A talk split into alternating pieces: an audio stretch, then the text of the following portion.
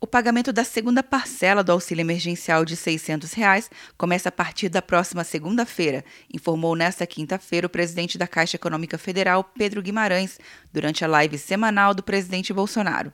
Então, nós começamos na segunda-feira, amanhã, às três horas da tarde, eu e o ministro Onyx vamos dar todos os detalhes, mas nós começamos na segunda-feira e faremos toda a questão via mês de nascimento exatamente para que nós tenhamos uma tranquilidade maior no pagamento. Segundo o presidente da Caixa, o banco vai oferecer uma conta digital gratuita para todos os beneficiários do auxílio emergencial. Maior programa de inclusão digital do Brasil, tem notícia de todos os tempos, uma velocidade muito grande.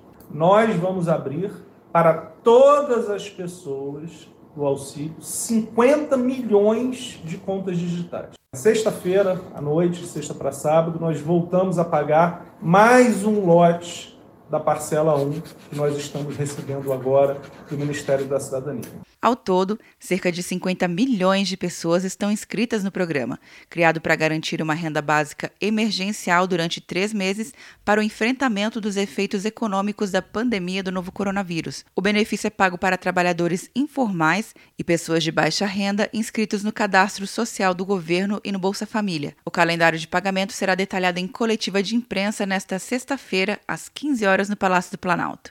Atenção, você que fez o Enem! Sua nota pode valer uma bolsa de estudos de até 100% para os cursos de graduação à distância da Uninter.